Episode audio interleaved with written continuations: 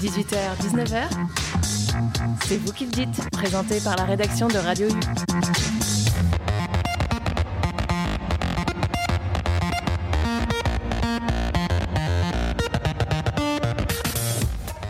Bonsoir à toutes et bonsoir à tous. Nous sommes le jeudi 10 février 2022, quatrième et dernière quotidienne hors les murs de la radio pour cette semaine. Depuis lundi, nous vous avons proposé un C'est vous spécial en direct de la salle Yves Moreau de la fac Ségalin, en parallèle du One Ocean Summit qui se tient en ce moment même au Capucin. Une heure donc d'émission de 18h à 19h dans laquelle nous recevons pour des tables rondes thématiques des chercheurs, chercheuses, des représentants et représentantes d'ONG ou d'instituts. Avec moi pour animer cet échange, on retrouve Fred, bénévole et animateur à Radio U, qui est en train de prendre des photos. Salut Fred. Bonjour. Et Maxime, toujours notre volontaire en service civique. Salut Maxime. Bonsoir Antoine. Alors ce soir, euh, nous nous posons une question assez large au final. hein. Comment protéger 30% de l'océan d'ici 2030 On sait que l'urgence climatique, c'est aujourd'hui, maintenant, mais les actions que nous devons réaliser pour contrecarrer les menaces sur la nature et la biodiversité doivent, elles, s'inscrire sur du long terme. D'où ce délai de 2030 qui peut à la fois paraître lointain et proche. Et pour discuter de cette question avec nous, nous recevons autour de la table Jean-Yves Piriou. Bonsoir. Bonsoir. Vous êtes président de l'association Eau et Rivières de Bretagne. Vice-président. Vice-président, pardon. À vos côtés, euh, Marie-Morgane Rouillet, bonsoir. Bonsoir.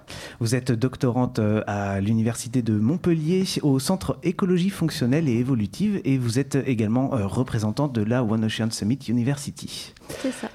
Euh, à vos côtés, notre troisième invité, Yves-Marie Paulet, bonsoir. Bonsoir. Vous êtes vice-président de l'UBO chargé de la mer et professeur aussi à cette même université. Merci à tous les trois d'être présents et présentes avec nous ce soir. Avant d'entrer dans le vif du sujet, est-ce que vous pourriez peut-être euh, chacun et chacune euh, nous exposer, vous présenter et puis nous exposer euh, brièvement vos domaines de recherche ou vos structures? Commençons avec vous peut-être Jean-Yves Piriou. Oui, donc euh, Jean-Yves Piriou, je suis vice-président de l'association Eau et Rivières de Bretagne, une association agréée de protection de la nature euh, au niveau régional Bretagne. Euh, je suis copilote de la commission littorale dans cette association et je suis représentant de plusieurs associations d'ailleurs régionales au comité de bassin Loire-Bretagne et puis aussi au conseil maritime de façade de Nord-Atlantique Manche-Ouest. Voilà, donc euh, je connais un peu euh, ces thèmes euh, côtiers sur le littoral Bretagne et Pays de la Loire. Marie-Morgane Rouillet.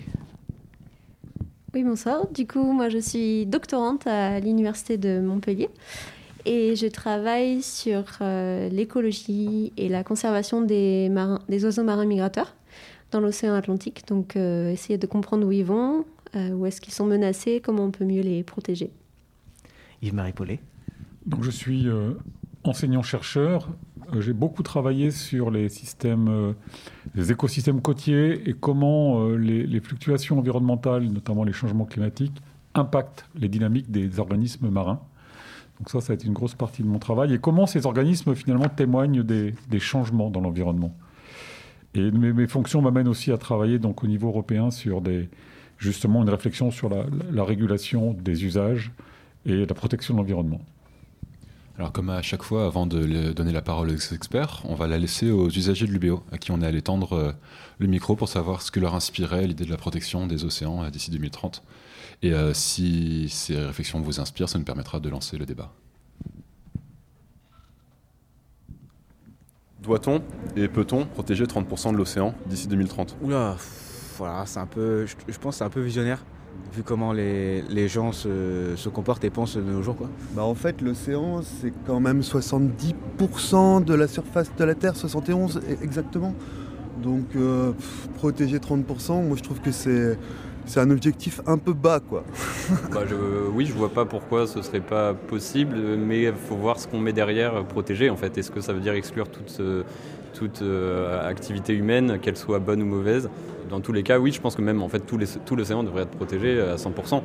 Euh, si on parle de zones où euh, les, euh, personnes euh, qui ont grandi là, qui ont construit, enfin, qui dépendent en fait de, l'océan, euh, sont exclues.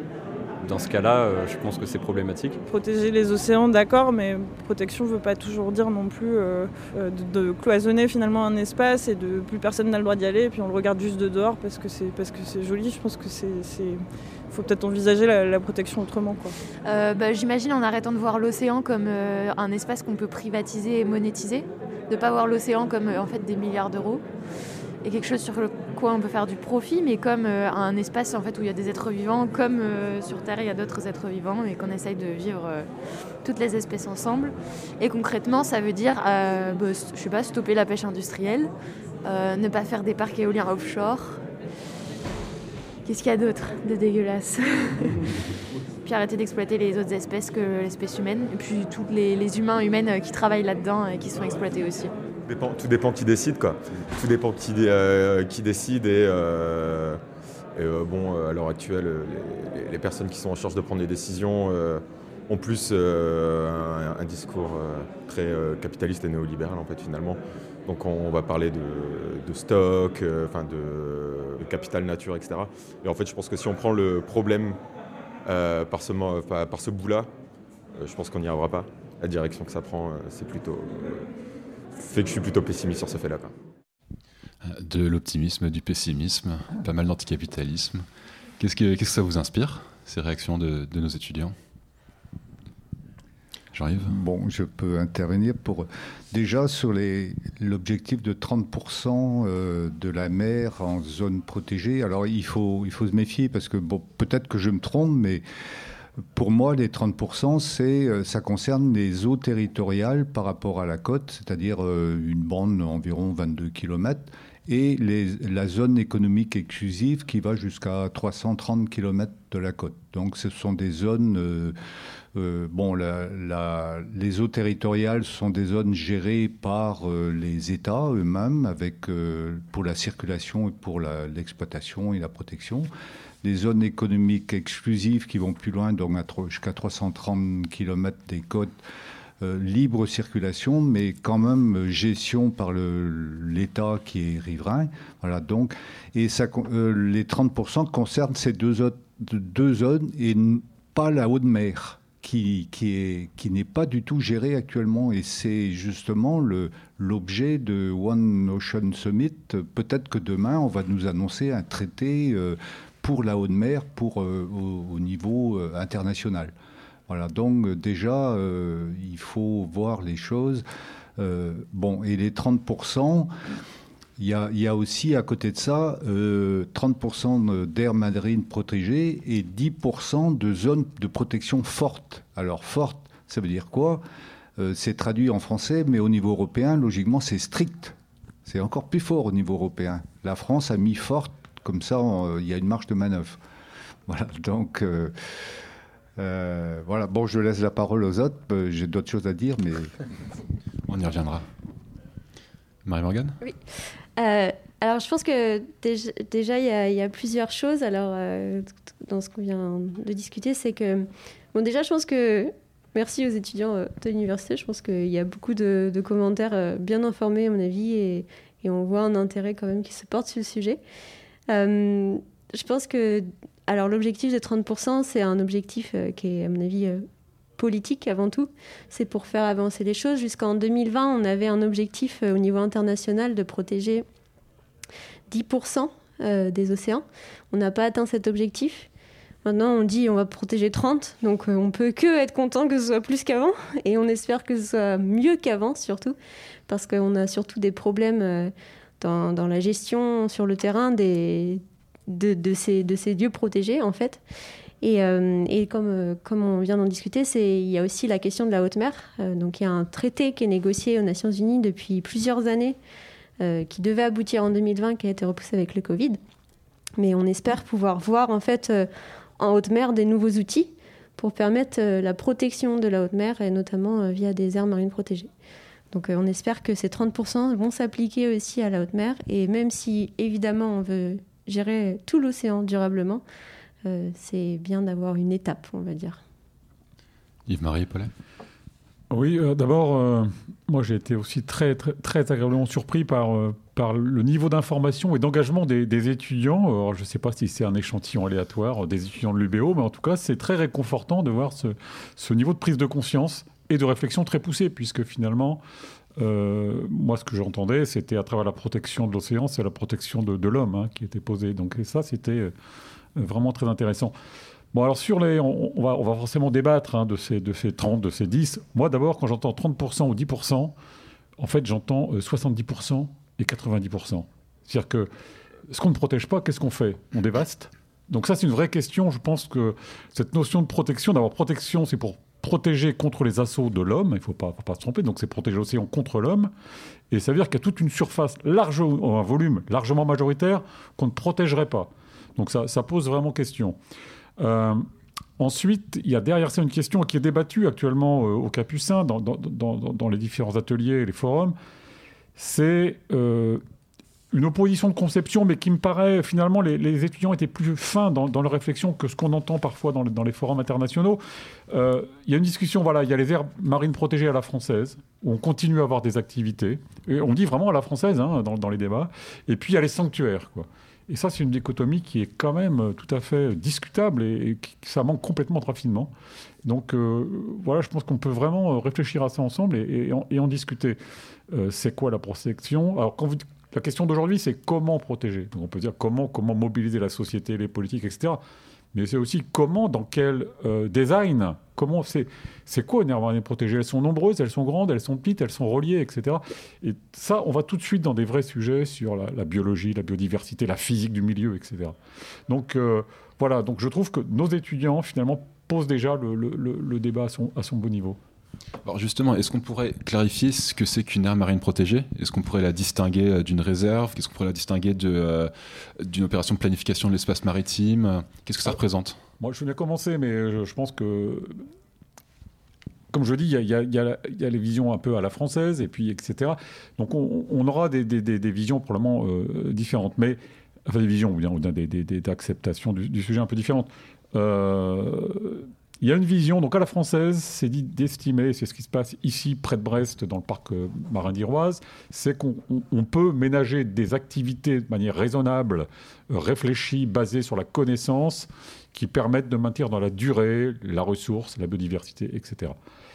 Euh, elle s'oppose à une vision beaucoup plus nord-américaine, enfin peut-être anglo-saxonne, qui est la fermeture intégrale de zones qui existent, mais qui en fait ne sont plus en interaction directe avec, avec l'humanité, et qui sont, voilà, le terme de sanctuaire va assez bien. Donc ça, c'est les deux grandes, je, dire, je dirais, les, deux grandes extrémités. La notion de réserve à la française est vraiment euh, très attaquée, hein, il, faut, faut, quand même le savoir, euh, parce que euh, on pourrait presque tout faire. Parce qu'effectivement, ça, ça, laisse la porte à beaucoup de choses. Hein.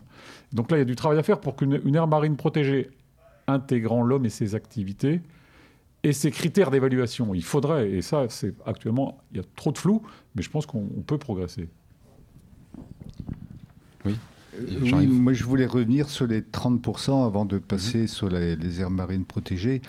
Alors en fait, euh, ces pourcentages sont assez biaisés en France parce qu'il faut savoir que en France, on a des terres australes et antarctiques françaises et en Polynésie, euh, des, aires énormes qui sont protégées déjà.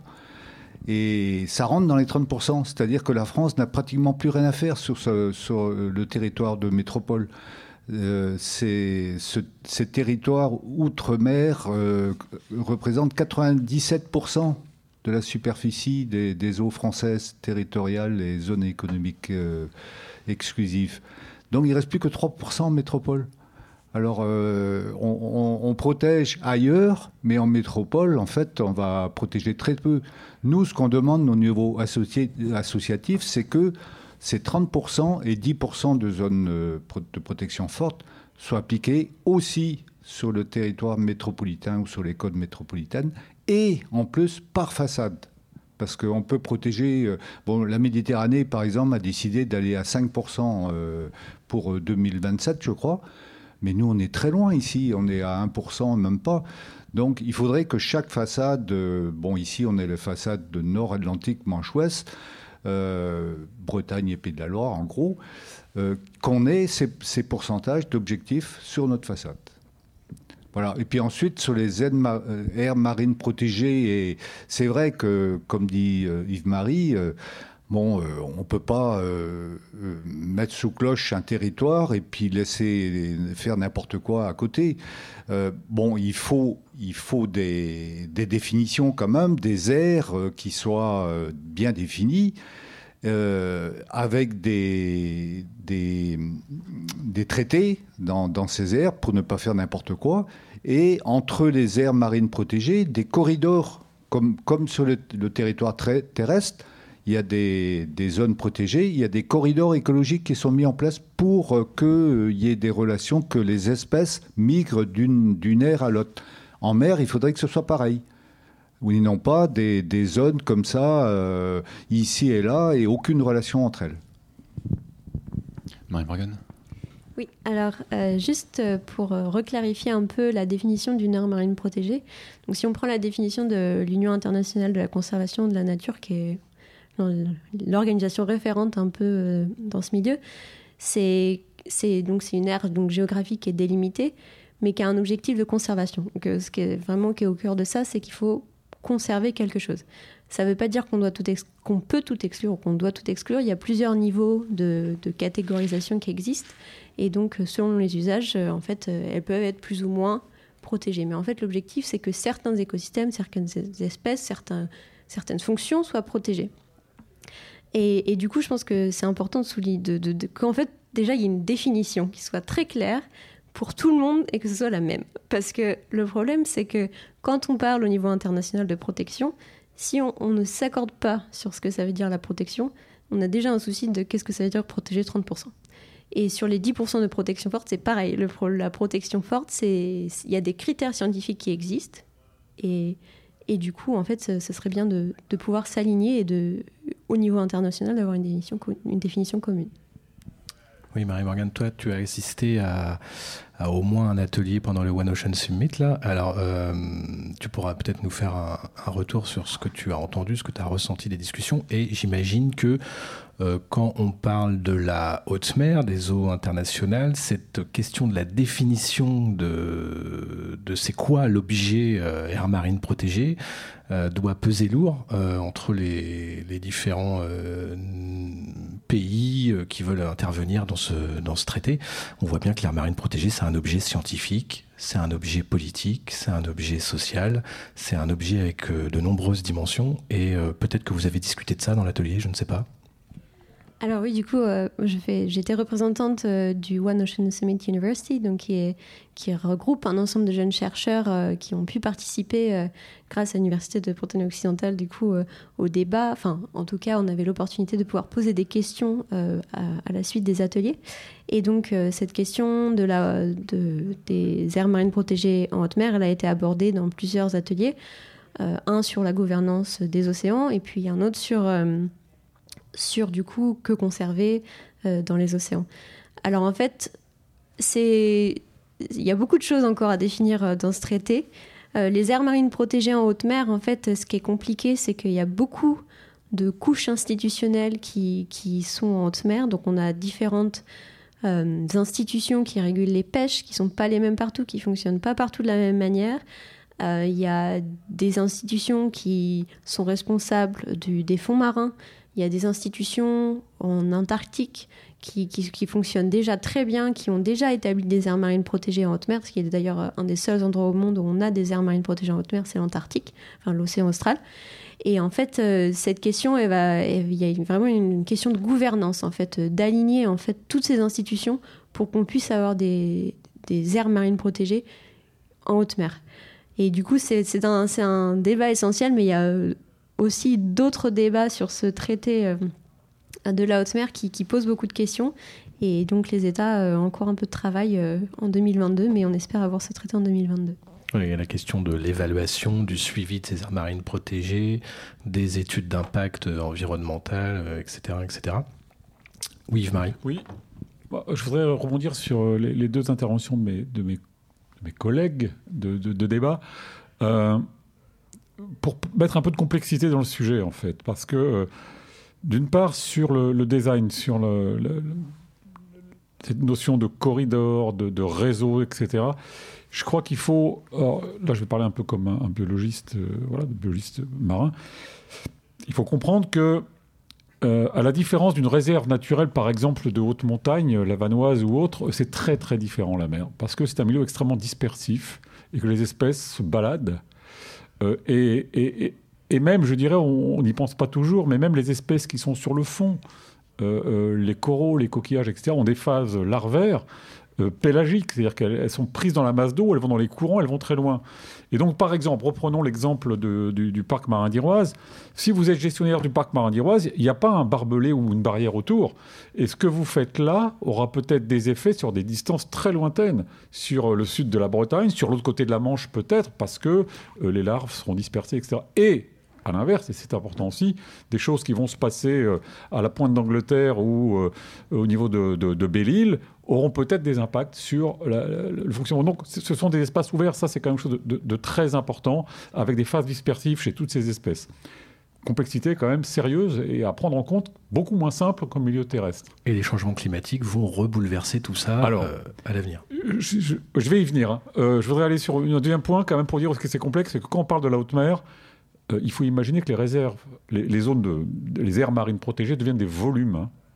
Ce sont des volumes d'océan. En mètres cubes et en kilomètres cubes que ça s'estime. Donc il faut euh, imaginer le, on pourrait très bien imaginer euh, une aire marine protégée ou un volume d'océan protégé qui démarre à moins 1000 mètres et qui va jusqu'au fond. Parce qu'on a des systèmes hydrothermaux, etc. Et on protège ça. Mais la couche de surface pourrait être exploitée.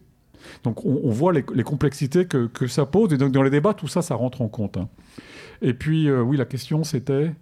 Le c'était de dire qu'en plus d'être très euh, fluide, connecté, euh, variable, etc., le changement climatique va ruiner nos efforts de protection. un niveau de complexité qui nous concerne tous hein, et qui, est vraiment quelque chose qui demande de la connaissance de la science et tous les jours, parce que là on est très mal à l'aise, c'est on était encore il y a 20 ans, hein, quand on réfléchissait sur les, premiers parcs marins, etc., euh, à se dire bon voilà, on a un patrimoine de biodiversité, on l'a entre les mains, on l'évalue, voilà, on fait et on, a des arguments pour dire bah ça c'est ça de la valeur et on va le protéger quoi. Donc et on commençait à protéger. Puis qu'est-ce qu'on voit depuis depuis 10 ans, 15 ans et même presque 20 ans? On voit des espèces qui arrivent, d'autres qui partent. À la pointe de Bretagne ici, on a 25 espèces qui n'existaient pas quand on a créé le parc marin. D'autres sont en train de partir. Comment on gère ce patrimoine de biodiversité dans une dynamique permanente du, vers les pôles? Qu'est-ce qu'on fait? Alors là, il faut de la science. Hein. Et, la question qui est posée maintenant, c'est plutôt de savoir dans quelle mesure, quelle biodiversité faut-il sauvegarder pour qu'elle accepte et qu'elle résiste? C'est des questions de ce qu'on appelle la, biodiversité fonctionnelle, hein. savoir comment ça marche, cette complexité. Donc, on voit tous les niveaux de complexité hein, qu'on a soulevés. C'est pour, ça qu'il faut en débattre et, et, longtemps, mais il faut de la connaissance. Vous savez, le chiffre est apparu encore aujourd'hui dans, les débats aux ateliers euh, du, sommet. Euh, on ne connaît, on a cartographié aujourd'hui, et ça me paraît optimiste, gardons ce chiffre, 20% hein, de l'océan. 80% sont à connaître. Donc, euh, que, garder quand on ne sait pas ce qu'on ce qu'on a sous la main, c'est pas facile. Hein. Ouais, 20% c'est cartographié avec des sonars et tout ça, mais en fait, échantillonné d'un point de vue biodiversité précise, c'est 0,001%. Face à cette complexité, face à cette... Euh, oui, j'arrive oui, euh, je voulais revenir sur la complexité, justement. Euh, alors, je prends trois exemples. Il y a des zones Natura 2000 en mer, où il y a, par exemple, la protection d'une espèce ou d'une espèce d'oiseau même, mais basé là-dessus. C'est-à-dire que tout le reste, on oublie, on protège que ça. À côté de ça, il y a le parc marin d'Iroas, où on protège euh, un, écosystème avec quand même des activités à l'intérieur.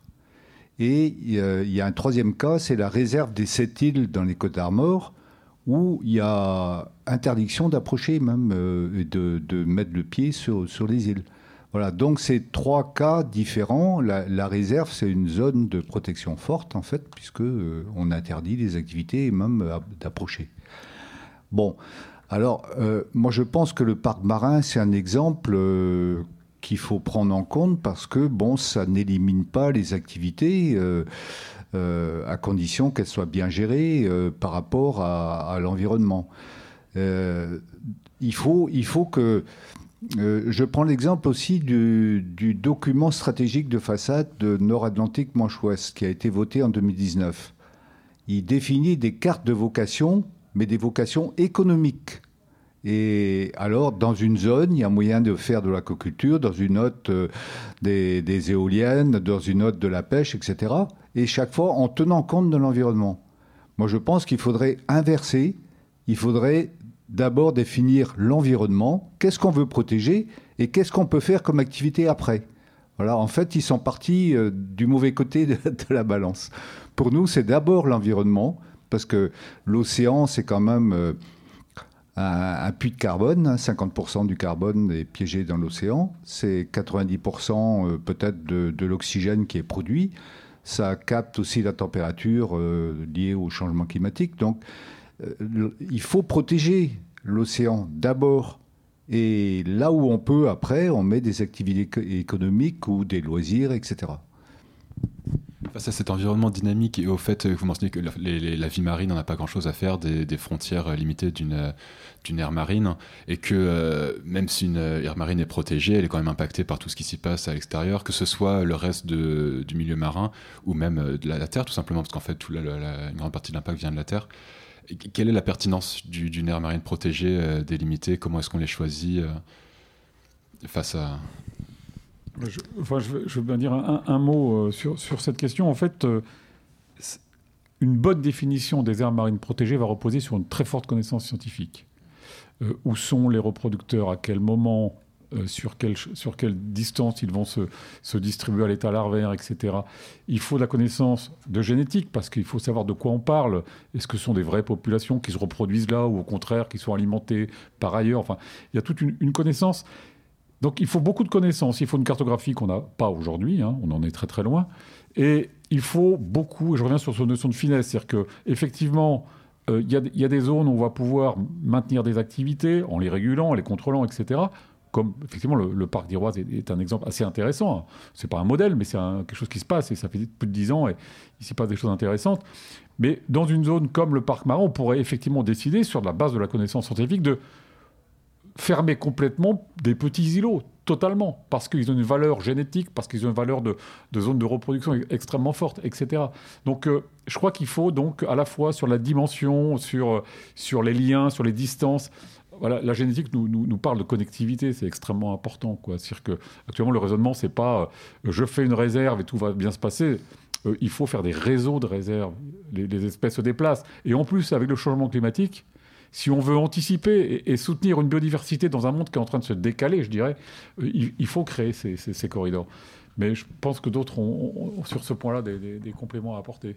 Et Marie Garangade, vous travaillez sur la conservation des oiseaux migrateurs. Donc il va y avoir des points, des endroits clés à, oui, je pense que c'est surtout quand on parle d'espèces migratrices, euh, c'est très important et ça, je, voudrais le souligner, c'est que qu'on regarde en fait euh, à l'échelle des espèces parce que souvent on a on a un, objectif un peu national ou local ou régional mais en fait ce qu'il faut regarder c'est comment comment tout ça bouge à l'échelle de, l'écosystème, à l'échelle de, des espèces, et, et, de prendre un peu de recul sur, sur ça. Alors évidemment, il y a des populations qui sont importantes au niveau national. il faut, faut, pouvoir, en fait, il faut pouvoir savoir où sont, où sont les enjeux. Et ça, c'est pour ça que la connaissance scientifique est, vraiment majeure. Et quand on parle d'espèces migratrices, on a vraiment une, une question de, de coopération internationale euh, dont on a besoin. Euh, la mise en place de réseaux d'aires marines protégées, il est nécessaire pour protéger ces espèces migratrices. Mais ça, ça veut dire qu'il faut qu'il y ait de la coopération internationale il faut qu'il y ait de la, de, marge en haute mer pour qu'on puisse les protéger à certains endroits. On a identifié, on identifie en ce moment des, endroits qui sont vraiment clés euh, pour, par exemple, les oiseaux marins. Récemment, au mois de novembre, on a une aire marine protégée qui a été désignée en haute mer grâce aux données euh, des oiseaux marins. Et en fait, euh, ça nous informe en fait sur des lieux qui sont loin, qui sont difficiles à comprendre pour nous.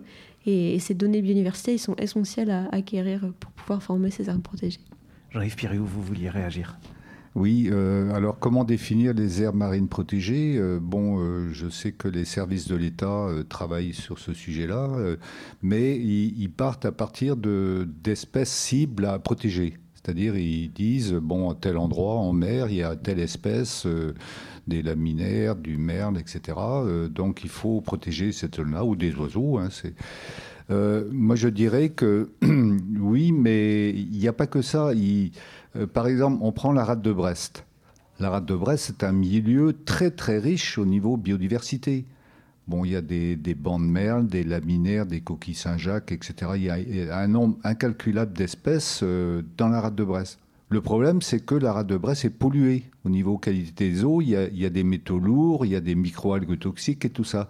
Donc, euh, pour avoir une aire marine protégée, il faut en même temps euh, faire en sorte que la qualité de l'eau soit la meilleure possible et, éviter toutes ces pollutions qui viennent souvent de la terre, malheureusement. Vous écoutez euh, toujours Radio U, c'est la quotidienne, c'est vous qui le dites. Avant de continuer nos échanges, je vous propose de faire une petite pause musicale. On va écouter Bailey par Molécule, un artiste qui a enregistré son album 60 degrés 43 Nord en Atlantique Nord. Et on se retrouve juste après sur le 101.1.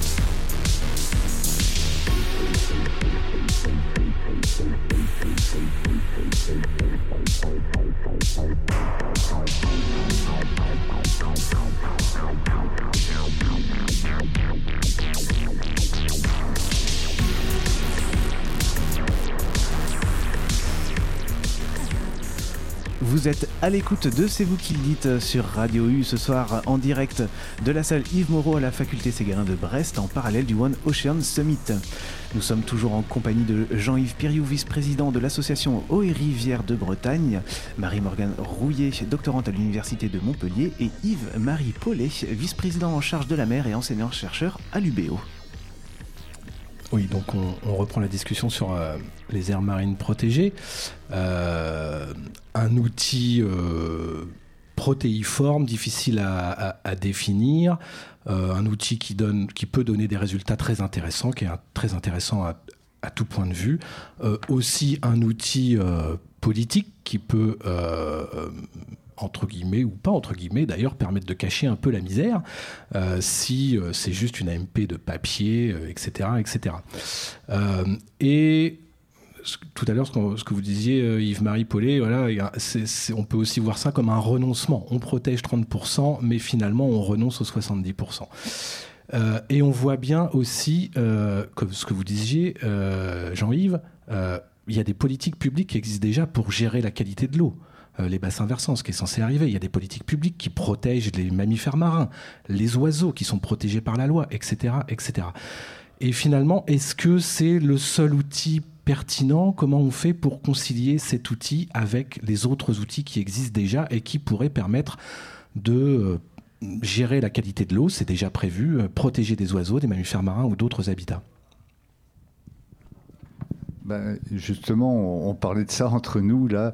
Euh, il y a l'exemple du contrat de rade de Brest qui, vient d'être mis en place là il y a, quelques semaines. Euh, c'est la rade de Brest, euh, milieu marin, avec ses bassins versants.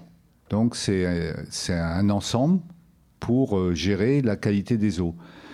Mais il manque le volet biodiversité en fait c'est s'il y avait en même temps la biodiversité marine et même terrestre à protéger aussi, dans ce contrat de, de RAT, ben, on avait là un, outil politique euh, qui, pourrait être pertinent.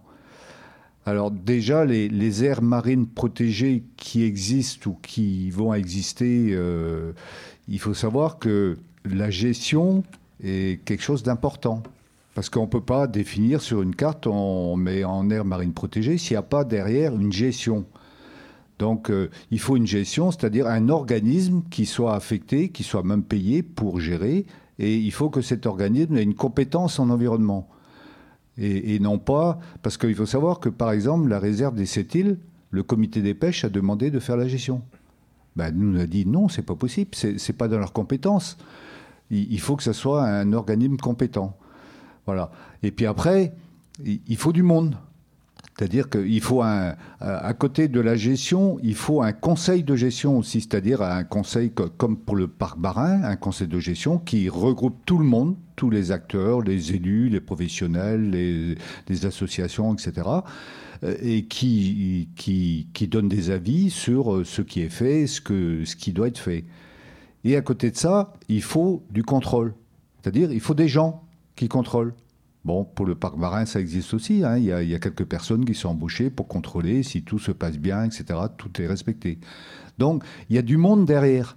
Il ne faut pas que ce soit euh, une patate comme ça sur une carte, une zone marine. Il y a plein de monde derrière qui doit travailler.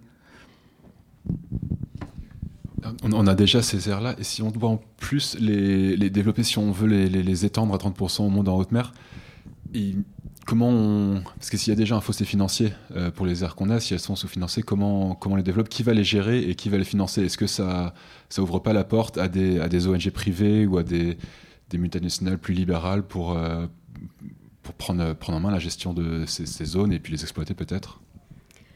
Alors euh, oui, déjà, je voulais juste souligner encore une fois que il y a vraiment un problème à l'heure actuelle de, de sous-financement des aires marines protégées.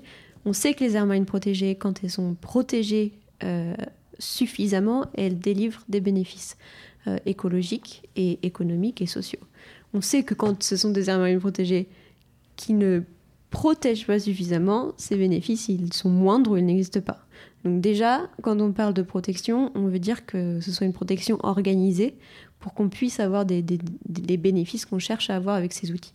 Donc on, disait que c'était un outil parmi d'autres, ça doit être... Euh, ça doit être faire partie d'une boîte à outils en fait de gestion de l'espace marin, donc la planification spatiale marine est l'outil majeur en fait pour organiser l'espace marin et les aires marines protégées permettre à certains endroits de réguler les usages pour, en, lien avec des critères écologiques ou économiques ou sociaux.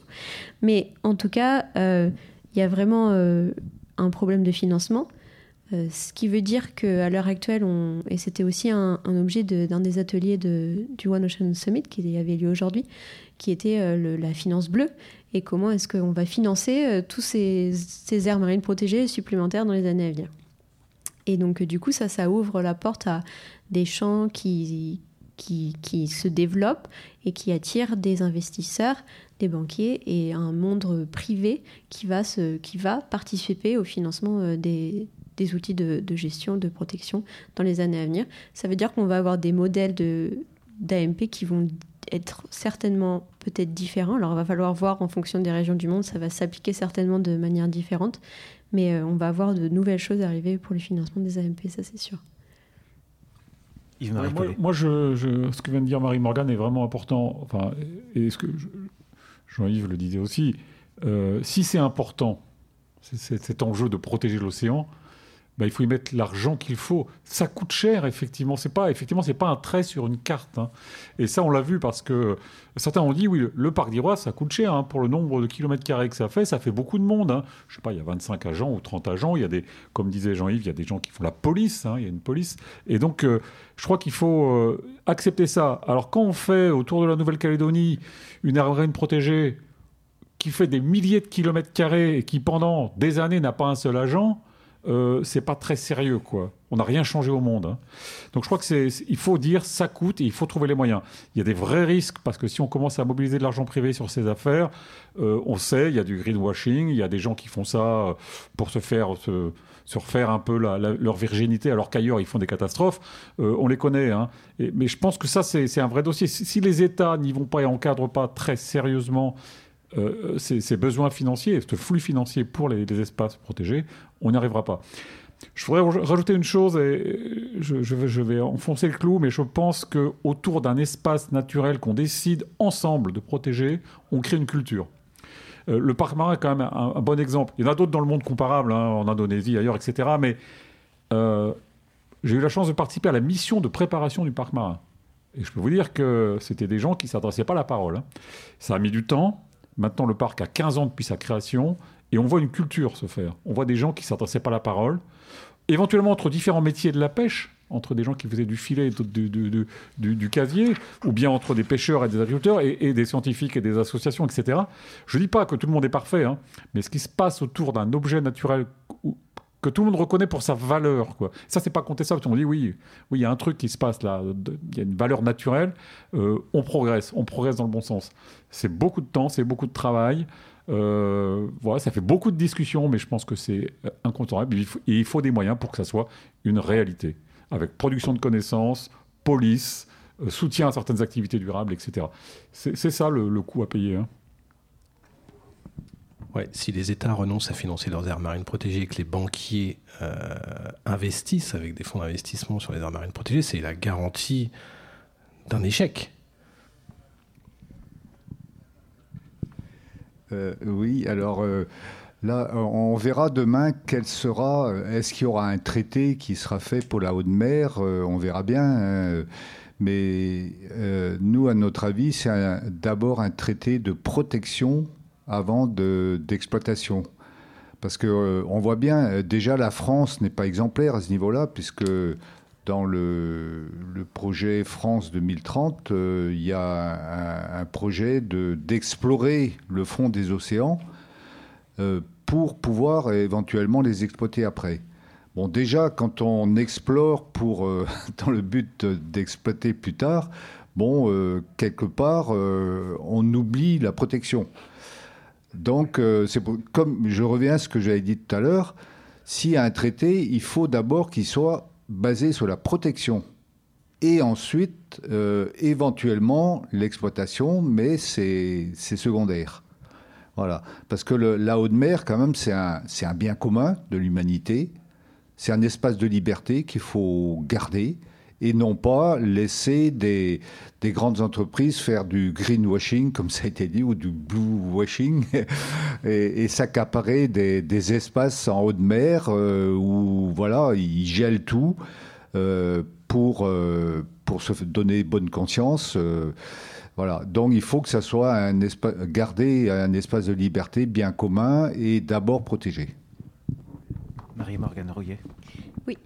Alors, euh, je voulais revenir sur euh, l'investissement du, privé euh, au niveau de, de, de l'espace marin.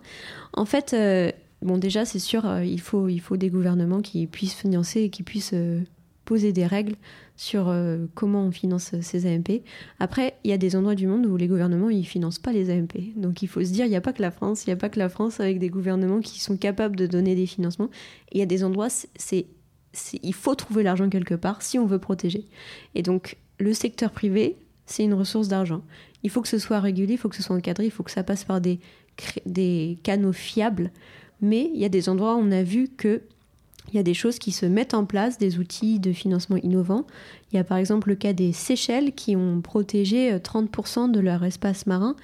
Alors je suis pas économiste, je ne rentrerai pas dans les détails, mais en fait ce qu'ils ont fait, c'est qu'ils ont renégocié leurs dettes et en échange de la protection de 30% de leur espace marin, ils ont plus d'intérêt à rembourser sur leur dette. Donc il y a des outils financiers qui existent, qui sont utilisés dans d'autres euh, secteurs en fait, mais qui sont pas souvent appliqués à la conservation. Et ces outils financiers, je pense que c'est quand même une opportunité, tant qu'ils sont encadrés. Il faut toujours euh, des règles très strictes, mais il y a quand même des choses qui peuvent être positives. Il y a le cas du Belize, il y a, des, il y a beaucoup d'organisations qui s'organisent. Alors certainement qu'il y aura du greenwashing qui sera fait, ça on n'y échappera pas. Mais en attendant, cet argent, il peut aider à financer des choses quand même. Et il y a des pays qui en ont critiquement besoin. Et c'est des pays aussi qui ont beaucoup de biodiversité et qui, qui ont des, des ressources extraordinaires et qui, s'ils n'ont pas de financement, n'ont pas de protection. Yves-Marie? Oui, je, crois qu'il faut aussi, euh, même si c'est euh, un, peu, rêvé encore, mais euh, il y a des bénéfices économiques de la protection. Pour la pêche, par exemple, on, le sait, il y a pas mal d'exemples méditerranéens qu'on peut mettre en valeur où les effets collatéraux, je dirais, d'une réserve naturelle euh, se sentent sur la pêche. Sur, alors, souvent sur des, de la pêche loisir, mais je pense qu'à d'autres échelles, il y, aurait, il y aurait des effets sur une pêche commerciale, mais on pêche plus de poissons, des plus gros poissons en périphérie des zones protégées. Et ça, il y a des très belles publications sorties euh, au cours des quelques années passées. Donc euh, il y a des effets intéressants, il y a des effets aussi euh, patrimoniaux, touristiques qu'on peut, peut valoriser. Hein. Il y a quand même... Et puis, il y a peut-être aussi cette idée qu'il faut remettre enfin, pour, notre Atlantique Nord, où ça a été bien étudié, il y a des, travaux, notamment canadiens, qui ont été faits, qui nous montrent qu'aujourd'hui, euh, si on prend le tour de, la Bretagne, par exemple, l'Europe, euh, ici, le, le nord-ouest européen, euh, on a grosso modo, en termes de poissons, dix fois moins de biomasse, de quantité, que ce qu'on avait donc, euh, au début du XXe siècle. On, 10, c'est le chiffre qu'il faut retenir. Donc aujourd'hui, pour pêcher, on, fait on développe un effort de capture absolument fou pour pêcher euh, pas plus qu'on pouvait pêcher avec beaucoup, beaucoup moins d'efforts il y a quelques décennies. Quoi. Donc euh, je pense qu'il y, a un rendement économique qui peut se calculer, hein, de, de, protéger et de laisser dans des zones la nature se reproduire et, et, et laisser essaimer dans des zones où la pêche peut être ouverte, etc. Ça se fait de plus en plus, hein, ces, ces, approches économiques de la protection, mais il faut l'avoir en tête. Quoi. Je, le, voulais revenir sur le cas des Seychelles. Il y a eu euh, une négociation de, rachat de la dette en échange d'une aire maritime protégée, mais il me semble que c'est ce qui s'est passé après, c'est que euh, la gestion de cette aire marine protégée a été euh, reléguée à une ONG privée. Donc ça te pose la question de la gouvernance. Dans le scénario de euh, 30% ou autre d'air maritime protégée en eau internationale, donc là où il n'y en a pas encore, comment est-ce qu'on envisage la, gestion de, ces zones, de ces aires qui s'en occupe? Alors pour l'instant, euh, on en est déjà, on n'a pas de traité. Donc euh, quand on aura un traité, je pense qu'on pourra commencer à en savoir plus. Mais euh, en fait, là pour l'instant, c'est trop tôt pour répondre à cette question. Euh, déjà, on espère avoir un traité qui finalise la possibilité de créer des aires marines protégées de mer. Quand on aura cette possibilité, c'est sûr qu'il va y avoir des délégations qui vont être faites. Alors qui vont être faites. Il y a des endroits où c'est déjà possible, donc euh, l'Antarctique, il y a la mer Méditerranée, qui ont des conventions, des, conventions régionales, euh, des mers qui existent. Ces, ces institutions elles pourront avoir la, possibilité de, créer ces aires marines protégées et des endroits où ce sera plus compliqué. Et ce sera, je pense que ça passera essentiellement par ces conventions euh, régionales des maires. Pour l'instant, c'est l'outil euh, qui paraît le plus approprié, car c'est l'endroit en fait où les États se réunissent. Donc c'est des membres qui en font partie. Je pense pas qu'on en soit à, des ONG privées qui obtiennent euh, en tout cas la, gestion de d'air Enfin, peut-être la gestion sera en co en co-gestion, ça on ne sait pas. Mais pour l'instant, en tout cas, c'est vraiment trop tôt pour, euh, pour savoir ce qui va se passer. Tu peux rappeler euh, l'échéance euh, de Lisbonne, je ne sais plus quand c'est Lisbonne, où finalement ce traité doit être formalisé.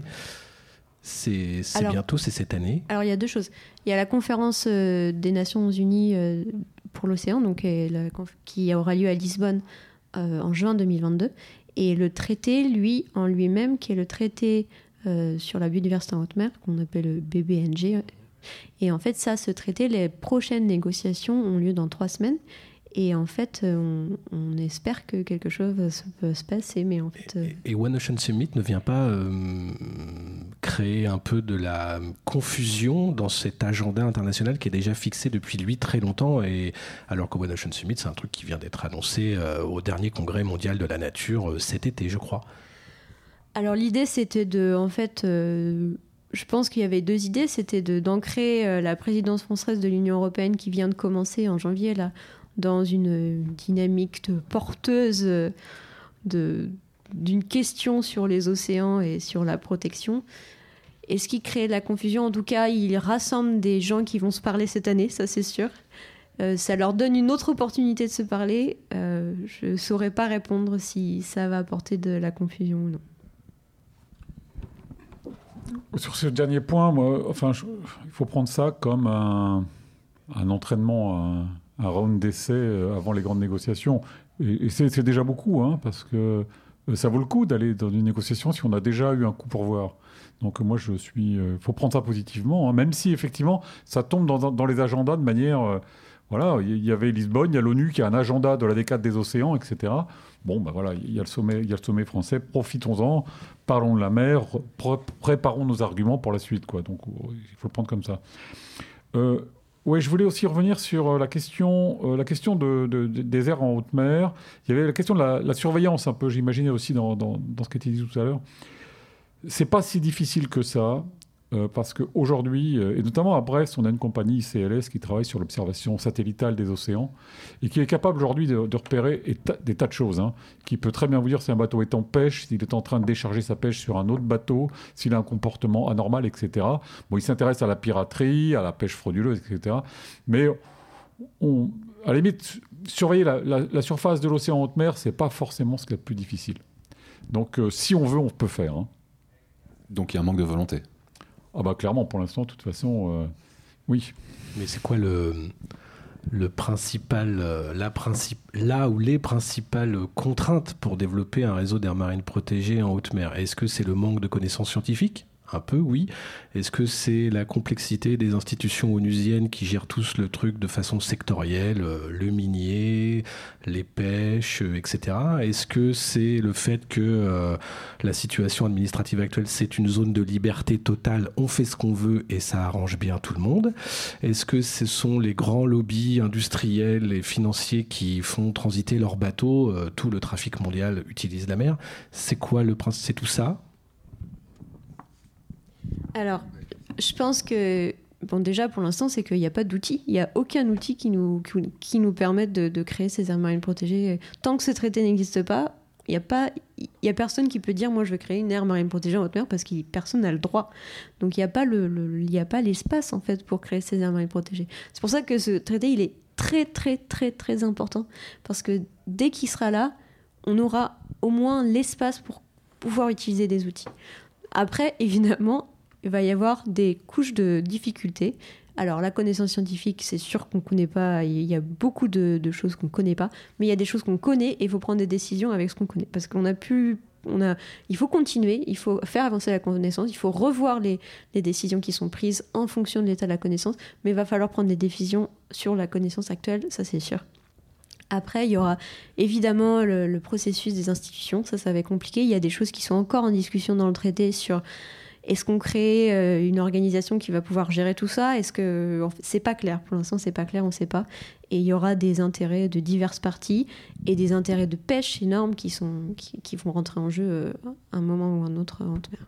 Pourtant, il y a des études qui disent que la pêche en haute mer, euh, ça contribue quasiment pas à la sécurité alimentaire de l'humanité, quoi. On, pêche beaucoup en haute mer, mais finalement c'est pour faire des produits euh, qui vont vers les États-Unis, le Japon, euh, l'Europe, etc., etc. Mais c'est pas ça qui nourrit les gens dans le monde, quoi. Alors c'est vrai que la majorité de la pêche mondiale, elle est effectuée dans, les zones territoriales et les, zones économiques exclusives. Euh, mais il y a quand même des intérêts et les, les États n'aiment pas se fermer des possibilités. et la haute mer, ça reste un endroit de possibilités parce que pour l'instant, ça coûte très cher en fait de, pêcher en haute mer. Donc si on va loin, qu'on pêche profond, ça coûte énormément d'argent. Euh, il faut financer le carburant, il faut financer les gros bateaux, il faut financer des équipages. Donc c'est sûr que ça coûte très cher, mais il n'en reste qu'il y a beaucoup de ressources en haute mer qui ne sont pas que de la pêche. Euh, il y a les fonds marins euh, qui sont malheureusement sous un peu le sous le feu de projecteurs car on commence à vouloir les utiliser. Mais par exemple, en Antarctique, euh, l'Antarctique, l'océan austral, c'est de la haute mer, on pêche, on pêche du krill, on pêche euh, des poissons qu'on consomme. Alors ça, évidemment pas la majorité de, la consommation alimentaire, mais il y a quand même de la pêche qui a lieu. Et les intérêts des pêches, ils sont quand même suffisamment grands pour qu'on ne veuille pas euh, les supprimer tout simplement. Jean-Yves, vous vouliez réagir? Euh, Oui, euh, moi je pense qu'il y aura. Bon, on verra bien demain hein, s'il y a un traité qui est lancé sur la haute mer, la protection de la haute mer, mais je pense qu'il y aura des freins, énormément de freins, parce que bon, il y a des grandes entreprises qui n'ont pas intérêt à ce qu'il y ait un traité, il y a des États qui n'ont pas intérêt pour aller exploiter euh, en toute liberté. voilà, donc ça, on verra bien. Euh, moi, ce que je voulais dire en plus, c'est que euh, bon, on peut, on peut vouloir, même un État qui décide de vouloir euh, protéger la, haute mer ou même les faire des aires, marines protégées jusqu'à 30% sur son, sur sa zone territoriale. Ok, mais à côté de ça, il faut aussi arrêter les pollutions de, de ces zones-là. D'abord et montrer l'exemple. Alors, en France, par exemple, où, où, le euh, pollution, et puis, euh, par exemple, les dauphins, le massacre des dauphins qui est, connu, euh, ben, il faudrait que la France montre l'exemple pour, qu'il n'y ait plus de dauphins morts qui arrivent sur les plages.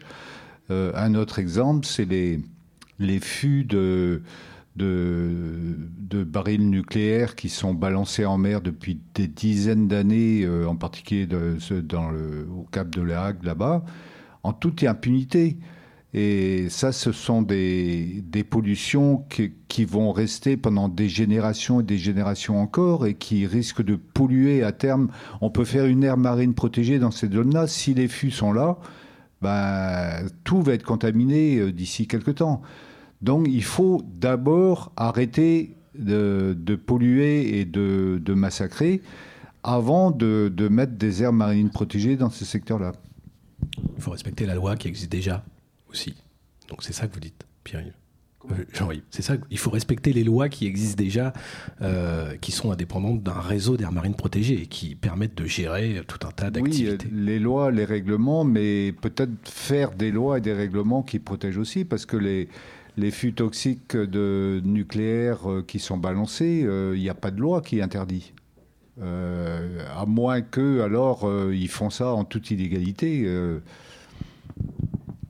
Alors, je suis désolé, il ne reste plus qu'une minute avant la fin de l'émission.